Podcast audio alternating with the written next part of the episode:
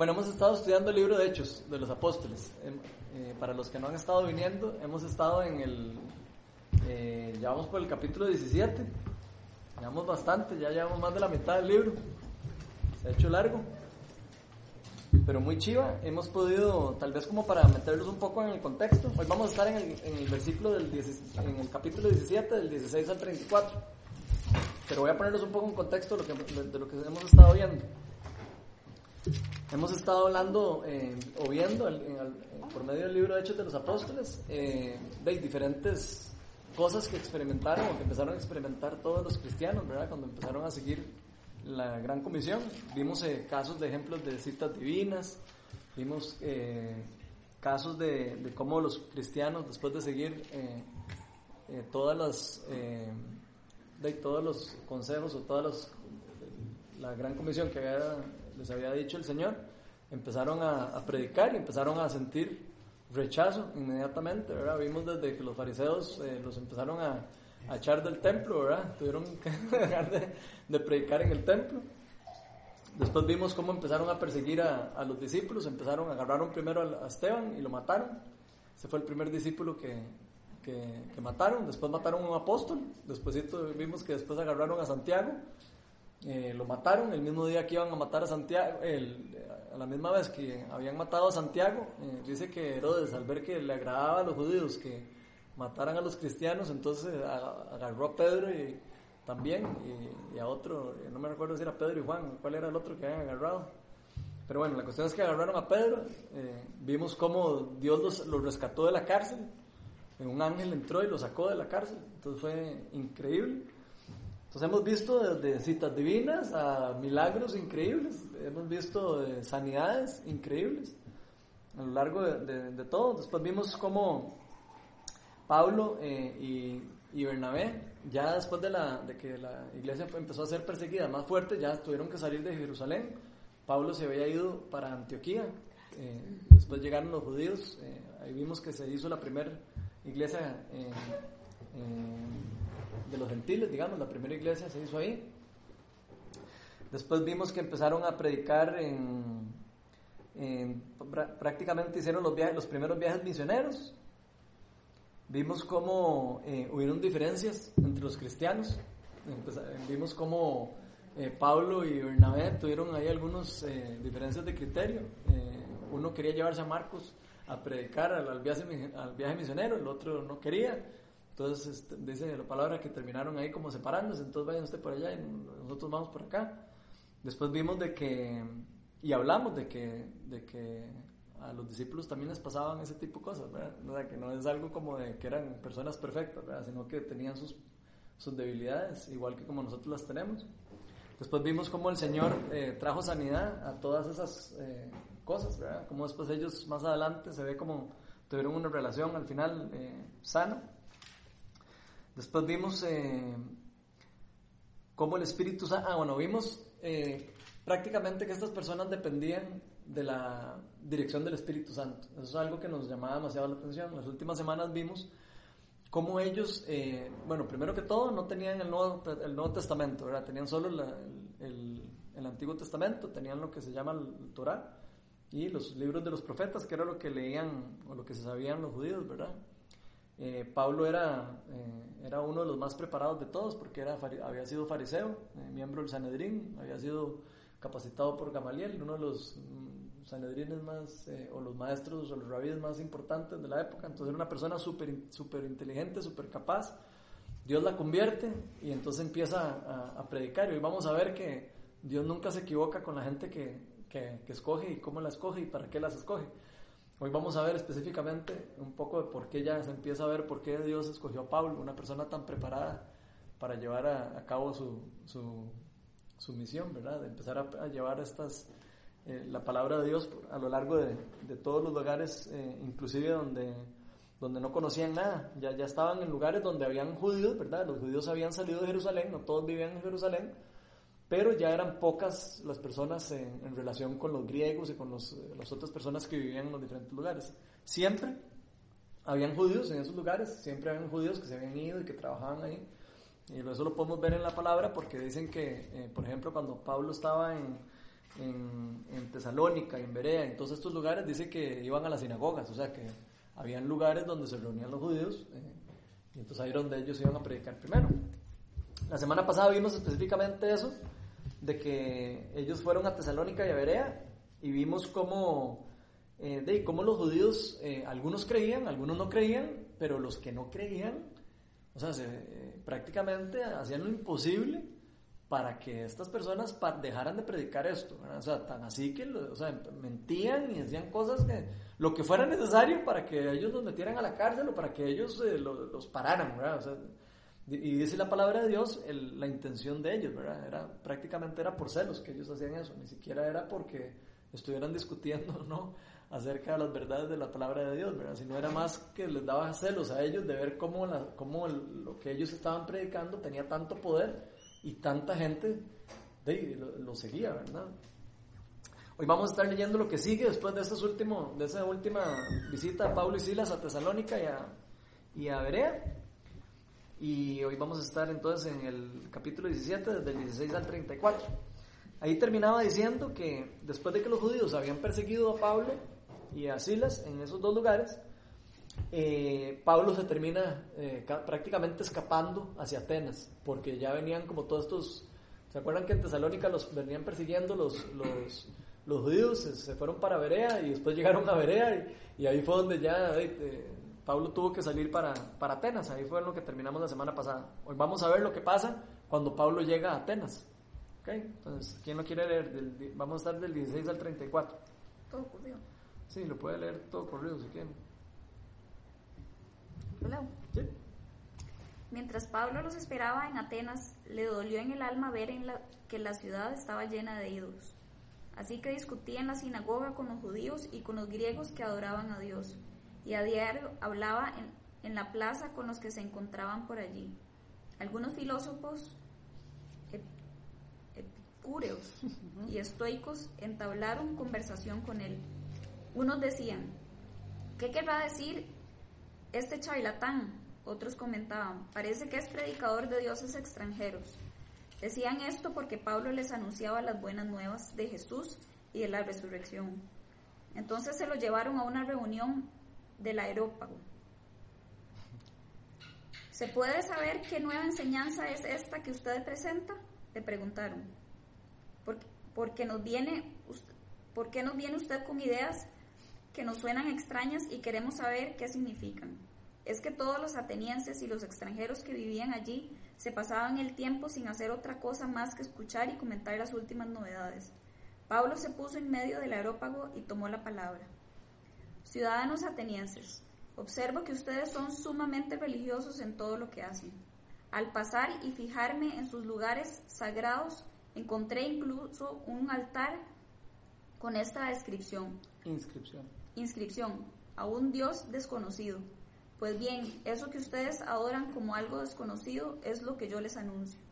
El Dios que hizo el mundo y todo lo que hay en él es Señor del cielo y de la tierra. No vive en templos construidos por hombres, ni se deja servir por manos humanas, como si necesitara de algo. Por el contrario, Él es quien da a todos la vida, el aliento y todas las cosas. De un solo hombre hizo todas las naciones para que habitara toda la tierra y determinó los periodos de su historia y las fronteras de sus territorios. Esto lo hizo Dios para que todos lo busquen y aunque sea a tientas lo encuentren. En verdad, Él no está lejos de ninguno de nosotros, puesto que en Él vivimos, nos movemos y existimos, como algunos de sus propios poetas griegos han dicho. De Él somos descendientes. Por tanto, siendo descendientes de Dios, no debemos pensar que la divinidad sea como el oro, la plata o la piedra, escultura hecha como resultado del ingenio y la destreza del ser humano. Pues bien, Dios pasó por alto aquellos tiempos de tal ignorancia, pero ahora manda a todos en todas partes que se arrepientan. Él ha fijado un día en que juzgará al mundo con justicia, por medio del hombre que ha designado. De ello ha dado pruebas a todos al levantarlo de entre los muertos. Cuando oyeron de la resurrección, unos se burlaron, pero otros le dijeron, queremos que usted nos hable en otra ocasión sobre este tema. En ese momento Pablo salió de la reunión. Algunas personas se unieron a Pablo y creyeron. Entre ellos estaba Diosinio, miembro del Arópago, también una mujer llamada Damaris y otros más. Ok. Bueno, ahí vemos que son palabras eh, casi que como decir para parangaricutirímico, ¿verdad? Que se entiende lo que están diciendo. Entonces, yo busqué la, primero para, como para entender un poquito qué significa eh, epicu, ese epi, epicureísmo, para que sepamos lo que es ese, ese, ese primero, y el otro es el estoiquismo porque dice que unos eran epíqueros, ¿cómo es? Epúqueo. eso. Y el otro el estoicismo, no sé qué. Entonces, son básicamente son dos movimientos filosóficos para que lo tengamos claro. O sea, uno, el epicureísmo, es un movimiento filosófico que, que, lo que es como que cubre la búsqueda de una vida feliz mediante la búsqueda de, de inteligente de placeres y la ataraxia y las amistades entre sus correligionarios. Fue diseñada por Equipuro de Samos, filósofo ateniense, que fundó la escuela llamada Talatala. Entonces, estos tenían como una, eran, eran filósofos principalmente, y, ambos tenían diferentes criterios de cómo se llegaba a, Dios, digamos. Unos, unos, uno pensaban que era por medio de, de placeres y, otros, y los otros, los estoiquismos, dice que es dentro del periodo helenístico, que eh, adquirió mayor importancia y difusión, fundado por Zenón de, sitio. dice que, eh, vamos a ver qué más dice, importante. Eh, vamos a ver si dice que es. Dice prácticamente que ellos le daban más importancia a lo que es la inteligencia. O sea, ellos creían que el, el, conocimiento se, era lo que los, digamos, los que los llevaba a, a a Dios, digamos. Y el Areópago era un tribunal, era como un lugar, un tribunal supremo como de la antigua Atenas, que era como un consejo donde estaba compuesto de la nobleza o personas que eran muy intelectuales y que eran los que eh, tomaban algunas decisiones ahí en Atenas. Entonces ahí donde lo están llamando Pablo es un lugar donde están puros personas, digamos, súper honorables, super de mucho dinero, de mucha influencia y tenían esos dos tipos, digamos, de, de filosofías en su, en su cabeza, ¿no? Obviamente no conocían nada, no eran judíos, no tenían ninguna eh, conocimiento, de, la, de, los judíos. Entonces a mí me llama la atención y quiero hacerles la pregunta de los 10 millones. ¿Qué ven diferente en esto que está pasando hoy, hoy, en esto que estamos viendo? ¿Qué ven diferente en la forma en como Pablo está predicando? Porque en las semanas pasadas hemos visto cómo él entraba a las sinagogas y empezaba a predicar, ¿verdad? Y empezaba a predicar y les, eh, tenía una forma de predicar. ¿Quién se acuerda cómo era que predicaba cuando entraba a las sinagogas? ¿De qué les hablaba? ¿Cómo así que de qué les hablaba? Ninguno se acuerda. Cuando Pablo entraba a una sinagoga, ¿qué es lo primero que hacía? En sinagogas donde estaban los judíos. Entonces Pablo, bueno, si no se acuerdan, se va a dar La gracia. La ley y la gracia. Okay, Pablo empezaba a predicarles primero con la ley, les sacaba el, el, Deuteronomio y les empezaba a hablar de eso y después lo que, ellos sabían y después les predicaba a Cristo, después les revelaba a Cristo en las escrituras.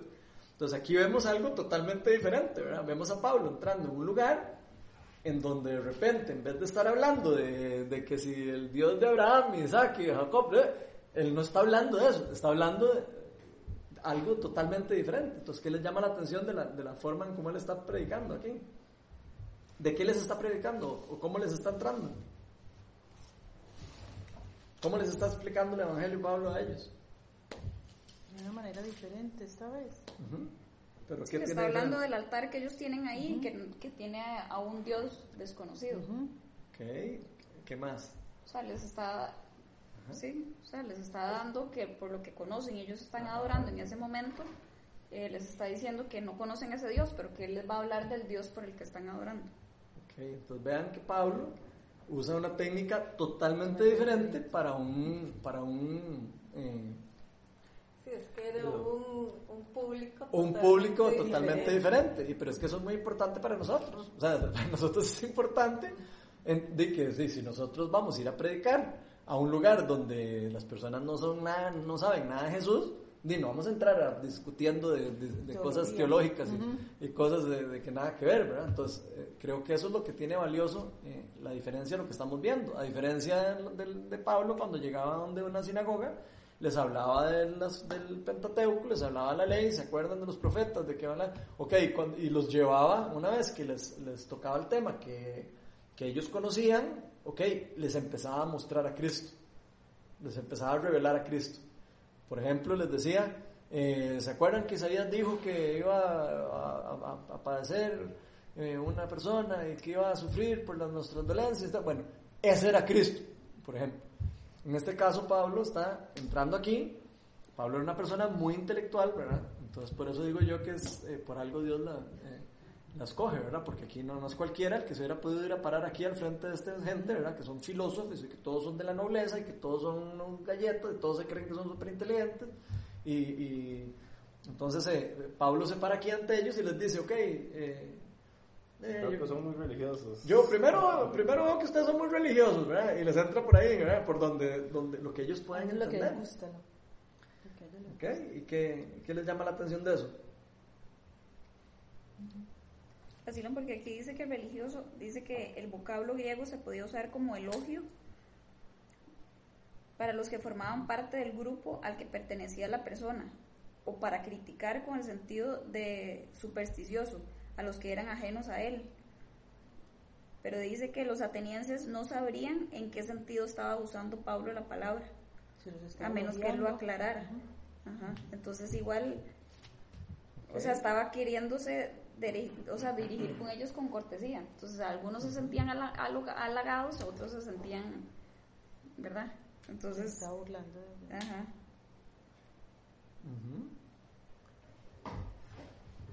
Después dice, al pasar fija- y fijarme en sus lugares sagrados, encontré incluso un altar con esta inscripción, a un Dios desconocido. Entonces, él va y está poniendo atención y está fijándose en todos los detalles y en, qué- en, en cómo está el entorno del lugar. Es que como que había mucha idolatría y, y digamos no había un solo Dios para ellos, sino como que habían varios, ¿verdad? Uno de ellos, ¿verdad? Era, era, era Dios, ¿verdad? Pero como uno más de lo que había ahí. Y Pablo hace como lo que nosotros, digamos, hacemos cuando queremos vender algo, ¿verdad? Digamos, ¿cómo es que se vende? Por, por la diferenciación entre lo que yo estoy ofreciendo y lo que los demás ofrecen. Entonces él les dice, ese que dice ahí que es desconocido, ¿verdad? Y ahí les describe todo lo que es Dios, ¿verdad? En la realidad, lo que los demás no pueden hacer, ¿verdad? Una cosa que impacta mucho es que Él resucitó de los muertos y entonces ahí es donde, ¿verdad? Es así como que ninguno de todos los demás que ustedes tienen ahí puede hacer eso. Mi Dios sí, ¿verdad? Es el que ustedes están llamando ahí que es desconocido y, y también les dice que somos linaje, digamos, de- de- del Señor, ¿verdad? O descendencia de Él. Entonces es como que de todos los que están ahí, usted puede desechar todo, se queda con esto que usted dice desconocido y Él es todo esto, ¿verdad? Entonces qué lindo, digamos, la descripción que Él hace ahí del Señor, que es incomparable contra todos los demás, que pueda, ellos puedan idolatrar, digamos, Mm. ¿verdad? Pero qué, qué lindo ver eso como él agarra. de, por ejemplo, eso del Dios desconocido era la realidad que ellos tenían. Ellos no conocían a Dios. Exacto. Entonces, me- a mí me llama demasiado esa, de- me llama demasiado la atención eso porque él les dice, es ese Dios al que ustedes le tienen hecho una estatua y al que ustedes No eh, o sea, en, en la antigua Grecia eh, se- lo que se hacía era, era como, ellos eran tan creyentes de los dioses y del poder de los dioses que casi que ellos preferían poner una estatua de un dios que no supieran quién era por si acaso, Les daba miedo. porque les daba miedo que ese dios del por si acaso, que no, los, que no conocían, les, les, les, les- les trajera una maldición a la ciudad. Sí, eso incluía los. Eso, entonces ellos hacían eso como diciendo, "Oye, ya ahí nos lavamos las manos, eh, eh, ya le pusimos al Dios, todo. Al Dios que no sabemos, por si acaso también hagámoslo. Entonces, a mí sí me llama mucho la atención eso que dijo Ronnie, porque es como, eh, o sea, ellos tenían como demasiados dioses, ¿verdad? Era, era evidente que era un lugar idólatra, ¿verdad? Tenían de diferentes dioses. Una cosa que me, que me llama demasiado la atención es que eh, Pablo se indigna de ver esto. Cuando él llega dice que se, se indigna de ver que hay tanta idolatría en el lugar. Pero no vemos a un Pablo eh, enojado o no vemos un Pablo, porque la palabra que usa aquí es como de, indignarse como de enojo también. No es solo de, como... le, dolió ver en el, Sino que es una indignación con dolor. Entonces, a mí me llama mucho la atención eso porque es como esa combinación como de enojo y pena que le da por estas personas y de saber que estaban espiritualmente perdidas, ¿verdad? O sea, él, siente ese dolor y esa tristeza de ver que hay un montón de personas con ese montón de días. Yo me imagino que él entró a Atenas, ¿verdad? No sé, Atenas es un lugar que eh, yo creo que cuidado no debe estar entre las maravillas, de cosas más lindas del mundo, ¿verdad? Ir a ver las estatuas y ver todas las cosas, ¿verdad? Hay un montón de estatuas, un montón de carajadas de esas todavía el día de hoy. Entonces yo me imagino que este señor entra aquí, ve todas esas estatuas y todas esas cosas chivísimas que tenían ahí y lo que le entra a él es esa tristeza. No, no, de, ver cómo ese pueblo está de, totalmente perdido, ¿verdad? Adorando a dioses eh, totalmente... Que nada que ver, ¿verdad? Y, y, eso es lo que vemos aquí, ¿verdad? O sea, él ve que, que ellos estaban cegados, ¿verdad? Ahora, a mí me llama mucho la atención que a pesar de que ellos eran muy inteligentes, porque es evidente que estas personas eran muy inteligentes, a pesar de que eran muy inteligentes, ellos estaban ignorantes de la verdad. Y eso es lo que Pablo ve en ellos. Digamos, él ve, sí, son personas muy inteligentes y todo, pero están ignorantes de la palabra de Dios. Yo me, yo me hago esa, yo cuando, cuando, cuando, cuando estuve leyendo esto y, sentí eso, de que Pablo sintió el dolor y que sintió el sufrimiento, lo primero que se me viene a mí la pregunta es, si nosotros nos da esa pena y esa tristeza cuando sabemos que hay gente que no conoce de Dios. Porque, o sea, creo que es muy importante para nosotros. O sea, si nosotros no estamos sensibles en la importancia que otras personas que no conozcan de Dios conozcan de Dios, es, como muy triste, ¿verdad? Entonces yo me, yo me, hice la pregunta yo, y se las hago a ustedes, ¿será que nosotros a veces eh, nos da tristeza de saber que hay un montón de personas que no conocen de Dios y que nosotros podemos ser una, una persona eh, por la cual estas personas puedan llegar a conocer de, de Él? ¿Qué piensan de eso? Yo creo que sí, da tristeza y lo más triste es que uno, por ejemplo, muchas veces ve en diferentes personas que tal vez dicen conocer de Dios y se les ha hecho unos milagros y uno después ve que le están agradeciendo a otras cosas, que es lo más triste. Yo he conocido personas que van a que hagan oración, que Dios les haga una sanación y cuando se sanan van a otras partes a dar gracias. Eso es lo más triste. Claro que sí es muy triste nosotros como cristianos es nuestro deber, como hizo Pablo, que él no se fue a pelear con ellos, pero sí de hacerles caer en cuenta que no están en lo correcto, porque uno muchas veces, a veces, prefiere mejor quedarle bien a la gente que a Dios. Y eso a Dios no le gusta. Sí. Cierto, a veces es, es fácil, digamos, caer como en eso, digamos que que verdad uno está orando y, ¿verdad? Como decís vos, o sea, está uno pidiendo oración, oran por uno, lo que sea, y a veces es muy fácil como, como los humanos que somos, ¿verdad? De querer como tener palpable o decir, ok, yo sé que viene de aquí, ¿verdad? No sé, el, doctor, es que es un, el, mejor doctor, fue el que me sanó, ¿verdad? O la mejor medicina, o, o por esfuerzos míos, ah, no, es que yo al final de, lo logré porque hice tal cosa y pude salir adelante y cómo, cómo, ¿verdad? A veces ponemos cosas al frente, ¿verdad? Y, nos cuesta ver de dónde de verdad viene, ¿verdad? De dónde vino lo que, la bendición. Creo que ahí, digamos, muy importante lo que dice que el Dios al que Pablo está presentando, él menciona que no habita en un lugar que fue construido por las manos de los hombres, ¿verdad? Entonces, cuando sucede ese tipo de cosas es cuando nosotros le hacemos propaganda al Señor, ¿verdad? Cuando nosotros decimos, no, no, no, el que hizo esto fue el Señor, ¿verdad? Porque nosotros somos testigos de Él. Entonces, eh, lo primero que me llama la atención es que el Señor vive en mí, ¿verdad? Porque si dice que no es en un lugar físico, ¿dónde más va a vivir entonces si no es en un lugar físico? Es en mí, ¿verdad? Entonces es ahí donde yo tengo que presentar a ese Dios vivo, digamos, en cada detalle, ¿verdad? En cada acción, en cada milagro, ¿verdad? Aclarándole a la gente como lo hizo Pablo, quién fue el que lo hizo, ¿verdad? ¿Quién fue ese Dios al que usted le clamó, usted le oró, se acuerda, lo pusimos en la mano de Dios y él usó al médico o usó a esta persona para que usted fuera sana, pero al final fue Dios el que lo hizo, ¿verdad?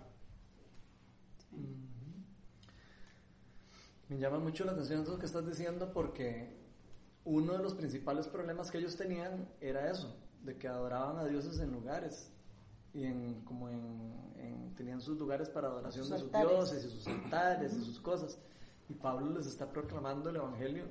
o sea, vean que Pablo no está, eh, no es que no está predicando el Evangelio, está predicándoles el Evangelio, pero no, aunque no les esté recitando la palabra de Dios, les está predicando el Evangelio. Eh, por eso es lo que me llama la atención en diferencia de las otras veces. Digamos, aquí él no está, predica, no está predicando con la palabra, no está usando la palabra de Dios para predicar, sino está usando como la revelación y como otro tipo de cosas para revelar la verdad de Dios. Entonces eso me llama demasiado la atención, porque Pablo no se pone a decirles aquí, eh, y recetarles un versículo o, no sé, o recetarles algún, alguna verdad bíblica, sino simplemente les está exponiendo una verdad que él ya conocía porque se le fue revelada, ¿verdad?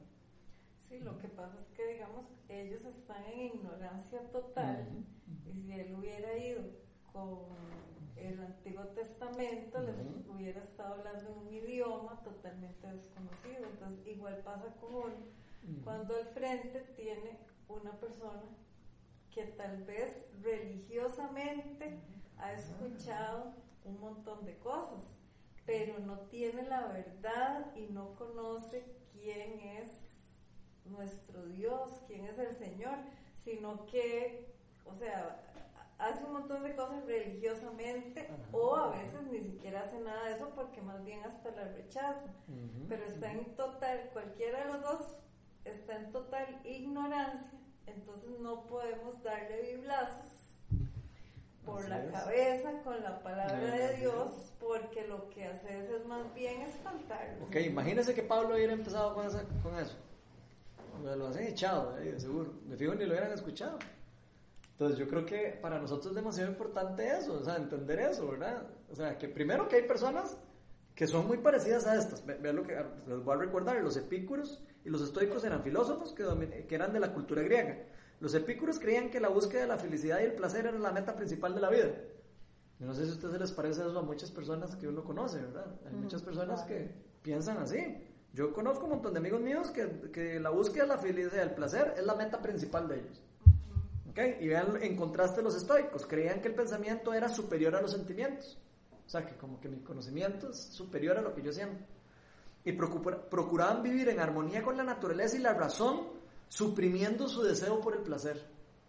Por eso es que Pablo les dice que eran religiosos. Porque ellos eran disciplinados. Ellos eran disciplinados en, sus cosas, tenían sus metodologías y sus cosas y sus creencias y eran disciplinados en, en, en como en, seguir lo que ellos creían, digamos, que era lo, lo, lo digamos, lo correcto. Y a mí esto se me parece demasiado a, las personas que hay alrededor de nosotros. Eso no se me parece nada raro, ni me parece que solo es en Atenas, me parece que eso está alrededor de, todo, de todos nosotros. Vamos a toparnos personas que van a creer que, la, de que, que, que Dios es luz y que todo es una y que todos somos energía y que todo, o sea, eso no vamos a topar en la calle.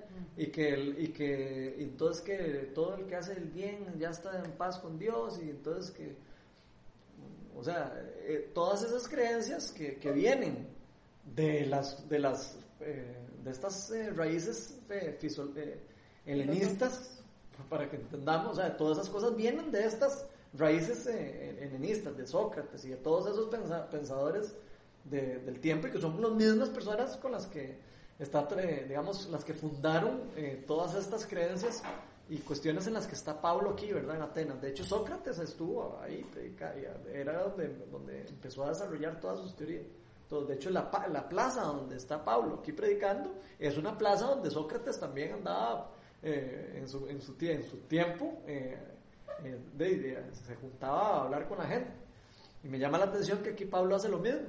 Sale a, las, a la plaza y sale a las plazas a, a, a toparse con esta gente para, para, como para hacer sus, sus, sus, citas divinas. Si lo, quisiéramos ver, si lo queremos extrapolar a lo que hemos venido viendo, o sea, aquí Pablo lo que está haciendo es preparando citas divinas. Él sale a buscar, sale a buscar a ver a quién le habla y a, ver con quién, a con quién comparto lo que Dios ha puesto en mi corazón.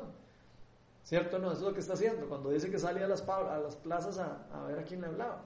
Y entonces yo me hago la pregunta, ¿estamos nosotros saliendo de la iglesia también? ¿Estamos saliendo nosotros de la iglesia a, ver a quién nos topamos en la calle y estamos viendo a ver a quién le decimos las verdades de lo, de lo, de lo que conocemos, ¿verdad?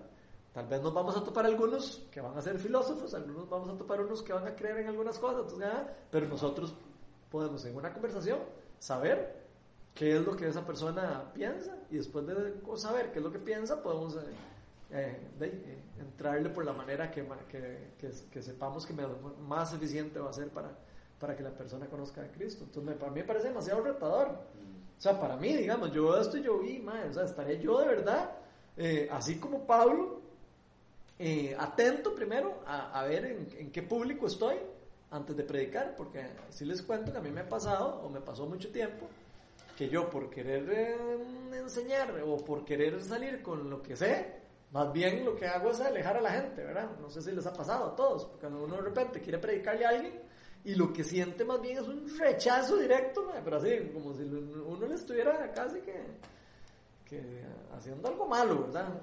Ponerse a discutir con alguien de la palabra de Dios, ojalá, ¿verdad? De alguien que no, que no ha aceptado a Dios, ¿verdad? En el corazón. Entonces creo que es muy chiva para nosotros porque es como muy aplicable la vida de nosotros, ¿verdad? Sí, hay dos cosas que me parecen, me, me llaman mucho la atención y me parecen súper interesantes, que es,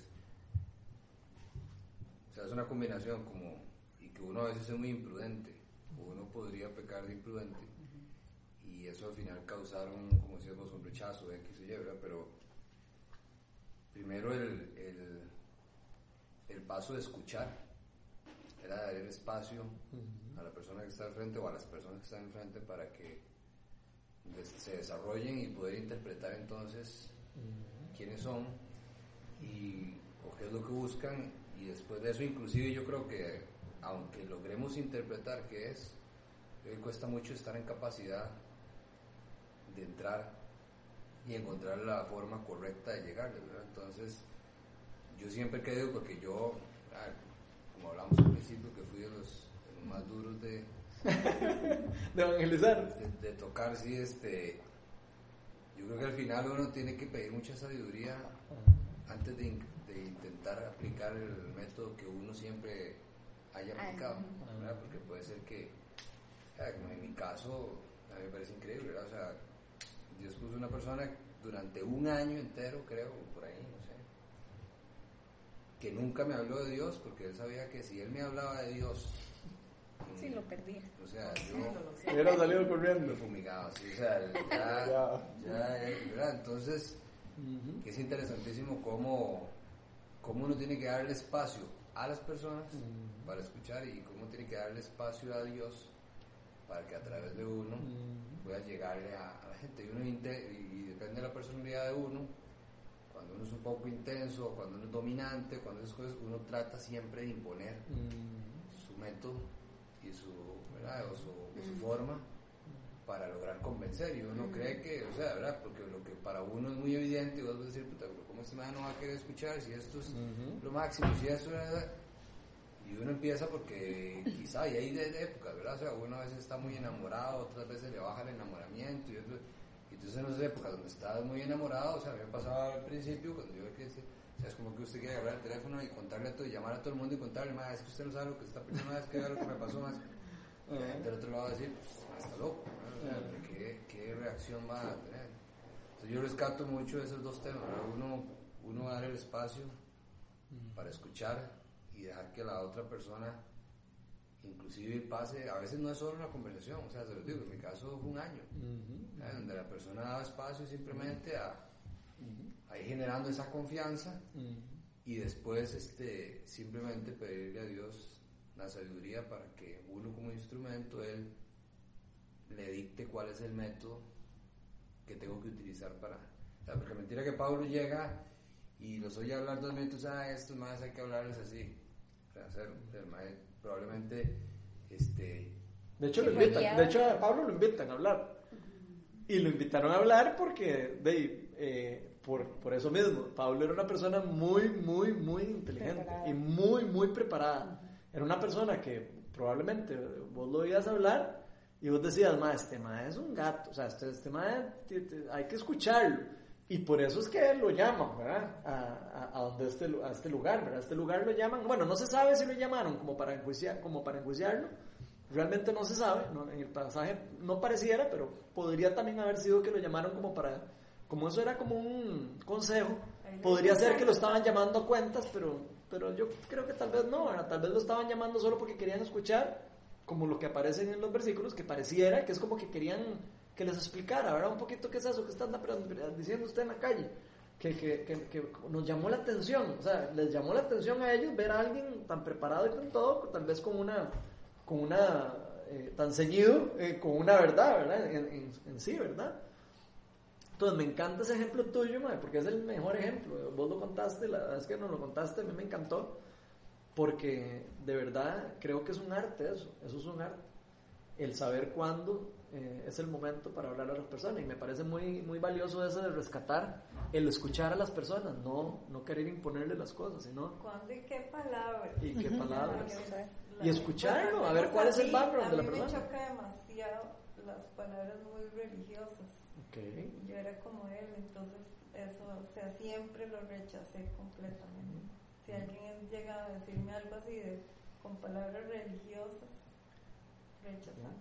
Bueno, yo creo que me parece que es demasiado importante porque la iglesia, en la iglesia tenemos que ser como eh, de inteligentes, o sea, tenemos que ser eh, eh, astutos. es la palabra, o sea, si no somos astutos, son más astutos nosotros, ¿verdad? Entonces tenemos que también ser astutos. El Señor nos manda a ser astutos, ¿verdad? Nos llama, nos llama a ser inteligentes, nos llama, ok, eh, usted tiene que poner eh, sus, dones y ahí es donde los dones empiezan a salir en práctica, ¿verdad? Los dones espirituales y los dones, y los dones eh, naturales, ¿verdad? Como, como ya lo hemos hablado en otras reuniones, ¿verdad? Algunos tendrán don, un don, alguna, no sé, es economista o lo que sea, y entonces tiene un rango ahí de, de, impacto. Y puede hablarle a, alguna, algún tipo de persona, ¿verdad? Otros tenemos otros dones, otros están, no sé, rango de la música, pueden hablarle por a otro tipo de persona. Eh, siento que como lo, lindo de esto es estar como sensibles y, estar siempre uno como sensible a, lo que el Espíritu Santo quiere hacer, porque más de una vez el Espíritu Santo nos va a decir algo, de y nosotros tenemos que estar como, como, como, en todas, tenemos que estar como espabilados, de que eh, puede ser que el Espíritu Santo esté diciéndome que le hable a esta persona, pero que, pero sabe toque.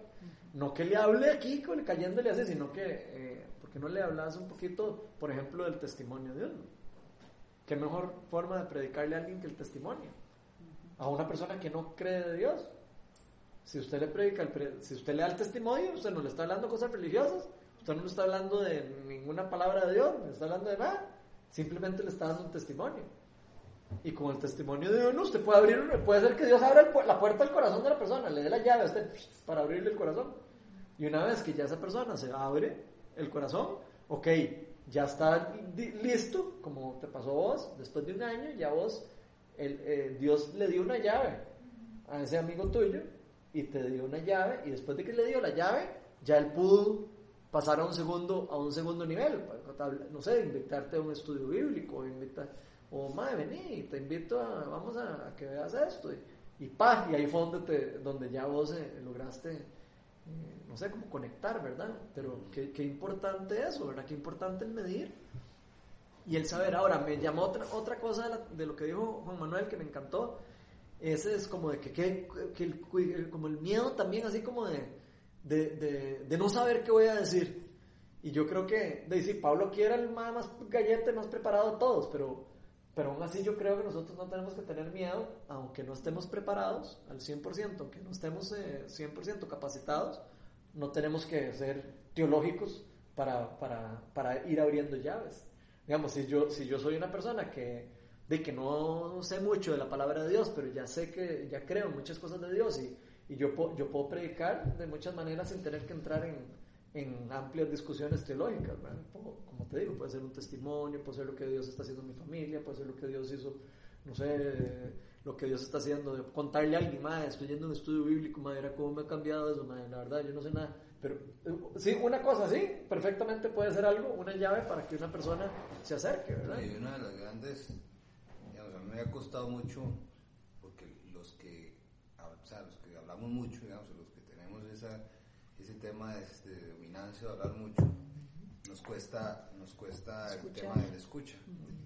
Y normalmente lo, increíble inclusive de la escucha, aplicándolo para lo que sea, para temas de de trabajo, de la familia, lo que sea, el tema de la escucha normalmente lo, le guía a uno el camino por donde tiene que hablar o lo que tiene que decir. Cuando uno no deja hablar a la gente y uno habla, uno termina a veces hablando de cosas que al otro no le interesa, oyéndose por un camino que decir que no, pero cuando la otra persona es la que dirige la conversación, uno simplemente va siguiendo la línea que, él, que él traza, ¿verdad? Entonces uno va por el camino que él, que él, que él se siente cómodo. En cambio, cuando uno habla primero, uno empieza a intentar por donde le entro, y no importa si estamos hablando de religión, de trabajo, de familia, lo que sea, pero, pero uno trata de convencer, uno trata de decir, uno trata y comete el error de no escuchar y normalmente cuando uno escucha se vuelve facilísimo porque él mismo le va diciendo no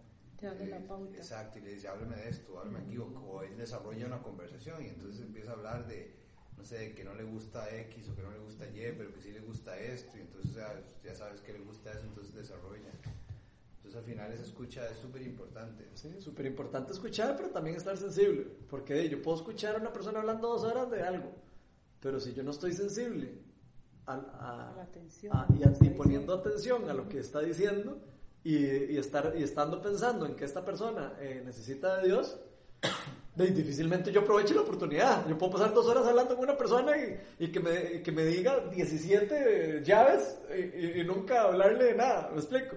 Entonces yo creo que es muy importante estar como, eh, que lo que le vemos a Pablo, ¿verdad? Es esa, ese, primero tener esa sensación como de, pucha, la gente necesita conocer de Dios, eso es como lo principal, ¿verdad? Si nosotros no tenemos eso, difícilmente le vamos a, vamos a hablarle a alguien de Dios, porque si no de verdad sentimos el, el, ese, esa, como ese, ese dolor o ese, eh, eh ¿cómo decía la palabra de, Pablo? Ese, esa indignación, digamos, de, de, ver que la, que la persona está, está perdida y que está destinada a la muerte eterna.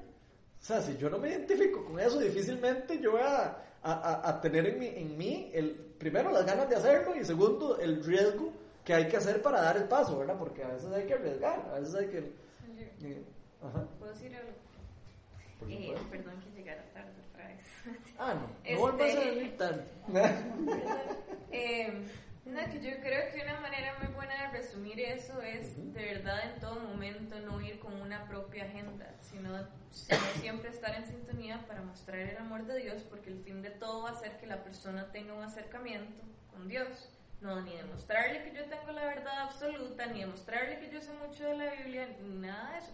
Entonces ahí entra también la conexión que yo tenga con el Espíritu Santo y el discernimiento para saber si la persona ocupa que la escuche, si ocupa que la abrace, si ocupa que aguante un año a la par de él, para que le muestre con fe y con acciones qué es lo que significa tener una relación con el Señor, o si ya lo que quieres es una discusión teológica, pues de si la puedes tener, ¿verdad? Pero al final, de verdad, yo creo que igual, ya sea que uno salga a orar en las calles o ya sea dentro de la iglesia, porque, diga, al final puede ser que la persona ya inclusive conozca al Señor, pero no tenga una relación con Dios la verdad lo tenga de por allá. Entonces, de cómo puedo ser yo un instrumento para acercar a la persona, a tener, invitarlo a tener una relación verdadera. Sí, a mí me encanta, digamos, esto de, no creer que una persona, por ser religiosa, ya conoce de Dios. Digo, ¿qué es lo que está pasando aquí? Yo creo que nosotros no tenemos que asumir que una persona, porque es religiosa, conoce de Dios. Eso es lo primero que creo yo que aprendemos de esto, ¿verdad? O sea, si yo puedo creer que una persona sea religiosa, Pero eso no quiere decir que no necesite escuchar de Dios y de conocer de las verdades de Dios. Entonces, eso es otra cosa que es como súper importante saberlo. Aunque pareciera que las personas puedan conocer de Dios, igual uno tiene que siempre estar como tratando de hablar de Dios. En, cuando se puede, ¿verdad? No estar uno hablando tampoco de Dios todo el tiempo, ¿verdad? Porque digo, nadie lo, echan uno a la casa en tres minutos, ¿verdad? Si solo habla de eso. Pero lo que voy es que, que, que me llama demasiado la atención eso de cómo Pablo tiene esa, esa sensibilidad y es lo que yo creo que sería lindo que nosotros podamos desarrollar, ¿verdad? La sensibilidad, como cuando vos eh, nos contaste una vez eso, de que sentiste que el Espíritu Santo te puso ayuda a tal persona. O sea, el Espíritu Santo nos habla todo el tiempo, en todo momento. Es una cosa que es del día a día, siempre. Lo que pasa es que nosotros no lo escuchamos, porque estamos en el día a día, estamos en el corre-corre, estamos en... Pero si nosotros estamos, si entramos a un lugar, si, si uno se baja, no sé, si yo me voy a bajar al supermercado, y yo le digo a Dios, Señor, dame, revela, dame revelación. Y entro con ojos diferentes al supermercado. Probablemente Dios me va a dar palabra para alguien o me va a dar la pregunta si yo lo estoy haciendo o no lo estoy haciendo. Porque si yo voy al supermercado a comprar las cosas, y voy, después voy para la casa y hago la casa, después voy a trabajar y voy a trabajar. Digo, eso se me pasa el día y no, no, nunca escuché la voz de Dios, nunca escuché, nunca escuché lo que Dios quiere decirme, nunca escuché nada y donde me doy cuenta, no estoy haciendo nada. ¿Por qué? Porque no, no le estoy dando chance a Dios a que me hable, no le estoy dando chance a Dios a, que me, a, escucharlo. me parece muy lindo eso también como de aprender a escuchar, ¿verdad? Vos decías, hay que dejar escuchar a, lo, a las otras personas y verlas, sí, pero también hay que aprender a escuchar a Dios. Perdón, yo quiero dar mi opinión. Nosotros eh, hace poquito hicimos un estudio muy especial del libro de Santiago y está muy de acuerdo con lo que él dice. Dios nos dio a nosotros dos oídos y una boca, y no es por casualidad. Él nos dio Dios dos oídos para que aprendamos a escuchar, primero que todo la voz de Él y después a las demás personas. Porque si nosotros no escuchamos la necesidad de las personas y cuando estamos empezando las cosas de Dios, lo que Él dice, como cuando uno tiene el primer amor, uno quiere hablar y hablar, ¿y qué hace con las personas? Lo que hace es que cae mal. Entonces dice muy claro la palabra de Dios que hay que ser oidores y hacedores de la palabra y dejar que el Espíritu Santo fluya en cada uno de nosotros. Para esto también es muy importante que uno saque tiempo para Dios todos los días, no solamente de orar, sino de sacar tiempo para leer la palabra, porque aquí es donde realmente nosotros, no solamente con nuestro testimonio, sino acercándonos y conociéndonos más de Él, pues vamos a tener más seguridad y el Espíritu Santo va a poder actuar más fácil en nosotros, digo yo, porque estamos un poco preparados. Mm. Pero escuchar a las personas, yo lo digo por mi experiencia, porque yo soy muy hablantinosa y me acuesta a veces escuchar, no le da a uno el espacio a las personas de saber realmente cuál es su necesidad. Cuando uno da ese espacio, usted escucha, pero con atención, porque lo que tú dijiste es también muy cierto. A veces uno oye, más no está escuchando. Entonces, Dios nos dio dos oídos por algo para aprender a escuchar y una boca para poder aprender a ser discreto, a no ser tan religioso a veces cuando se hablan de las cosas de Dios, sino más espirituales, más en el espíritu que en la carne. Yo también creo que eso es el mandamiento del verdad, o sea, amarlo a eso de todas las cosas y también, o sea, y a los demás, es que si no estás tan egoísta que no puedes como concentrarte solo en tus cosas y tus enredos y problemas, porque hay alrededor otro montón de gente que también tienen problemas, enredos, necesidades y que tal vez no tienen a Dios y no pueden agarrarse de Él porque todavía nadie se los ha presentado. Sí. A mí al principio me pasaba que yo decía, no, primero tengo que yo arreglarme yo, ¿cómo voy a salir yo a ayudar a alguien si yo estoy hecho un desastre, verdad? Y entonces el Señor siempre me decía, preocúpese por los demás y yo me preocupo por usted, ¿verdad? Y yo, o sea, ¿cómo voy a, cómo, no, no, me siento yo ni preparada para hacerlo, yo siento que estoy hecho un desastre aquí adentro, un meollo. Y, ¿verdad? Entonces, poco a poco y me ponía cosas que hacer y que tenía que ayudar y que tenía que olvidarme de lo que yo sentía, de lo que yo vivía, de lo que me estaba pasando. Y al final sentía un gozo tan increíble que lo mío se volvía tan mínimo que yo decía, sí, o sea, señor, tenés toda la razón, ¿verdad? A veces se enfoca uno tanto en lo de uno, en que yo me tengo que, es que o me tengo que, ¿verdad? O tengo que salir de este hueco, o tengo que, y, y está uno pataleando ahí como en el mismo lodo, ¿verdad? Y al final el ayudar a otros, o sea, te cambia uno la perspectiva, le cambia a uno, o sea, es otra cosa, ¿verdad? Y yo dije, sí, o sea, tenía toda la razón, el Señor tiene toda la razón. Nada más como para una pie por eso que está diciéndome la, me habla un montón porque un día me estaba leyendo un libro que se llama, el que te dije, Traduciendo a Dios, muy bueno, se lo recomiendo a cualquiera. Y hablaba de uno de los versículos, creo que es primera de Pedro 4, ah, de Sean Paul. Buenísimo, los recomiendo, sería muy bueno.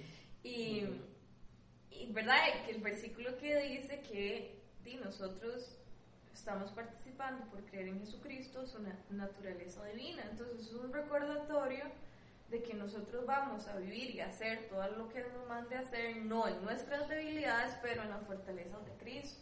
Entonces ese montón de excusas muchas veces es el enemigo impidiendo que nosotros nos movamos para cumplir con los propósitos que Dios nos ha llamado, porque mentira que si uno comienza a hacer las cosas solo cuando está bien, es porque, o cuando se sabe toda la Biblia tapa a tapa, eso es una cosa religiosa y humana, no es en las fuerzas de Cristo. Entonces, una manera puede ser. ¿no? Muchas gracias, Bueno, tal, tal, vez ya como para cerrar, porque ya se nos va, ya se nos va el tiempo y, hoy vamos a orar por un montón de peticiones a las nueve. Los que se quieran quedar se pueden quedar, los que se tienen que ir se pueden ir. Pero eh, tal vez como para cerrar. Eh, yo como, como, como tres pasos muy claros de, de la forma en como Pablo eh, predicaba y que me parece que, es interesante como para nosotros como tenerlo como referencia. El primero es que él usaba siempre ejemplos de algo que las personas conocían. Eso es lo que primero hacía, ya sea con los judíos o con, con nosotros. Después establecía un punto de interés entre, las, entre esas cosas que conocían, ¿no? Ah, ok, hay un interés aquí entre, eh, entre ellos, en este caso el Dios desconocido, ¿verdad? Entre los judíos era, no sé, los profetas o lo que sea. Y después guiaba a la gente hacia Cristo después de que ya sabía cuáles eran los puntos de interés y todo, después les empezaba a revelar eh, acerca de, Cristo. Y eso lo podemos ver en todo. Entonces me llama demasiado la atención, muy lindo, porque, no sé, siento que es como para nosotros tener como una guía más o menos de qué es lo que uno puede hacer, digamos, para llevar eh, a la gente a Cristo. Es de 27 y 28 divino, así como con ese tercer punto que decir, que porque él lo pone aquí, esto lo hizo Dios para que todos lo busquen y aunque sea tienta lo encuentren. En verdad Él no está lejos de ninguno de nosotros, puesto que en Él vivimos, nos movemos y existimos. O sea, te imaginas lo que es escuchar eso eh, y uno buscando un Dios ahí.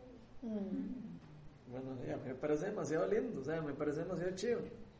Y para ellos me imagino que eso debe haber sido algo increíble porque eso que él dice ahí, o sea, que por medio de él vivimos, nos movemos y existimos. O sea, eso, eso de fijo eran palabras claves para, su, para la creencia que ellos tenían. o hay uno que... Ellos creían que los dioses, digamos, tenían 12 dioses en Atenas, ¿verdad? De hecho, dice que la ciudad era rica, digamos, en arte, ¿verdad? Y lo que dice es que los dioses en los cuales ellos creían, ellos los limitaban en, en su conocimiento al cosmos nada más. Es decir, mi Dios o los dioses que nosotros tenemos solo ejercen, digamos, alrededor de la tierra.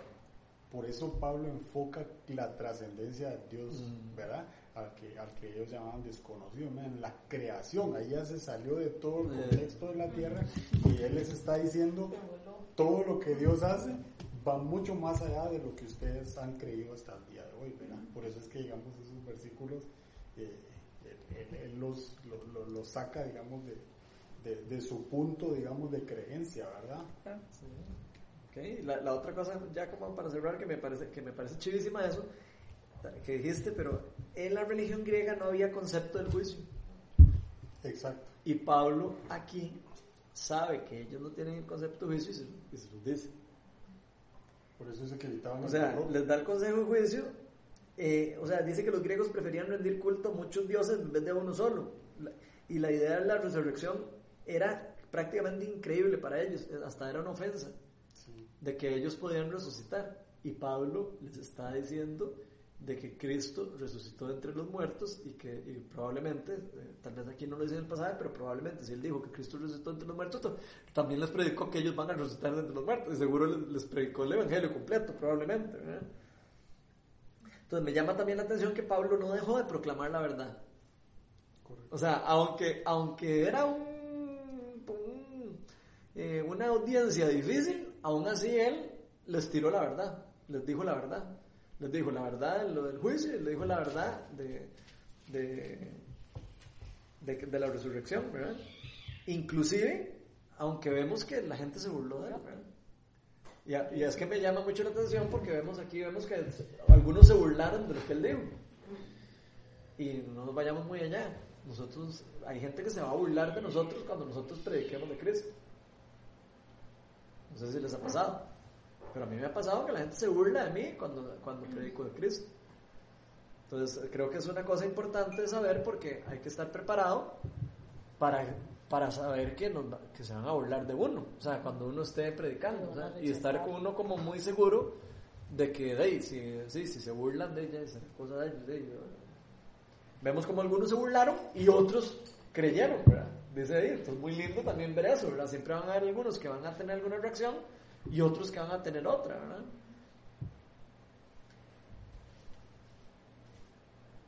No sé si alguien quería decir algo.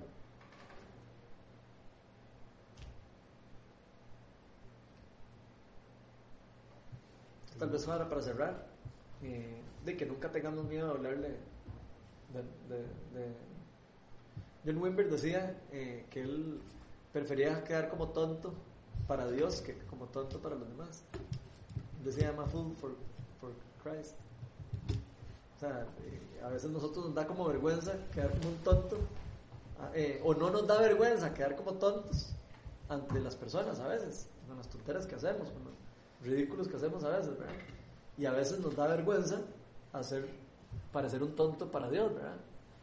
no sé, me parece demasiado lindo eso de no tener, no tener miedo, no tener miedo a, que, a que, la gente se burle de nosotros y, y, y casi que hasta que quede uno como, no sé, una posición de que la gente se quede burlándose de lo que uno dijo. Porque yo creo que, como decía ahí al final de los versículos, algunos van a creer, algunos no van a creer, pero con solo una persona que crea, ya valió la pena todo lo que nosotros hablamos. Entonces me parece demasiado chido.